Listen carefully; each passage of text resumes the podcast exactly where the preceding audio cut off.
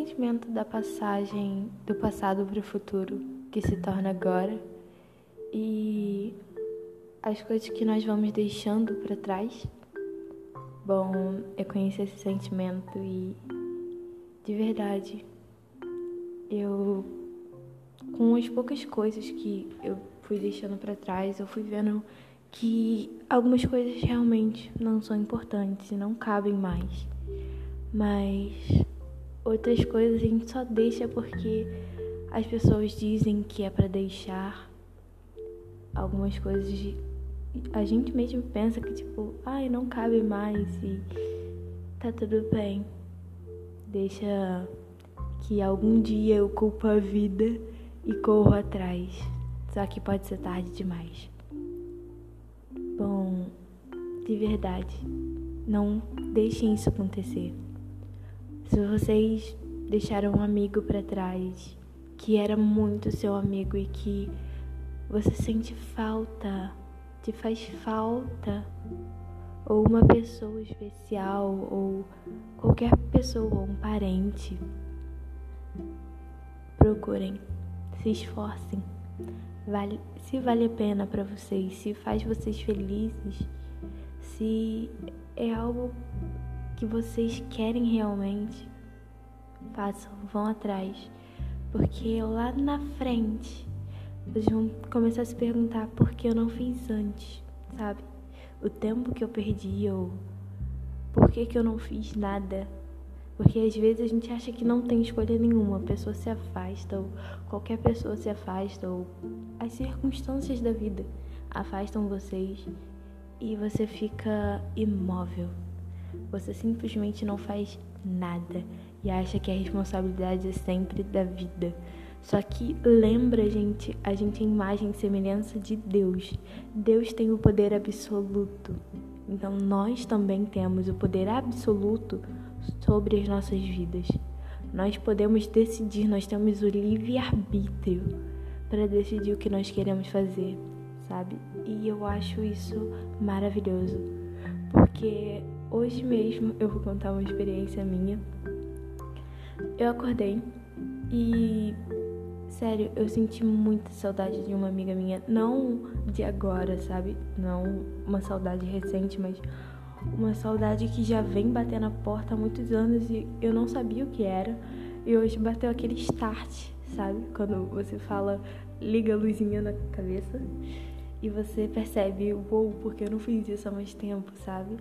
Então eu mandei mensagem para ela e falei tudo que eu tava sentindo, porque às vezes a gente se declara para amores, às vezes a gente se declara para pessoas que nem tem tanta importância, mas a gente acha que tem. E não se declara para amigos, a gente não se declara para família falando vocês são especiais, vocês fazem parte de mim. E eu acho que isso não acho errado, mas acho que poderia ser diferente. Então, eu comecei a fazer diferente. Porque eu nunca fui normal, então não é estranho. Por isso, por isso que eu gosto tanto de ser uma pessoa indefinida, de não ser uma pessoa dentro da caixa. Porque no fim, eu posso ter mil e uma mil e umas escolhas para poder fazer infinidades e infinidades de vidas para poder viver em uma só. Porque eu decidi não escolher. Eu decidi seguir todos os caminhos, por mais difícil que seja.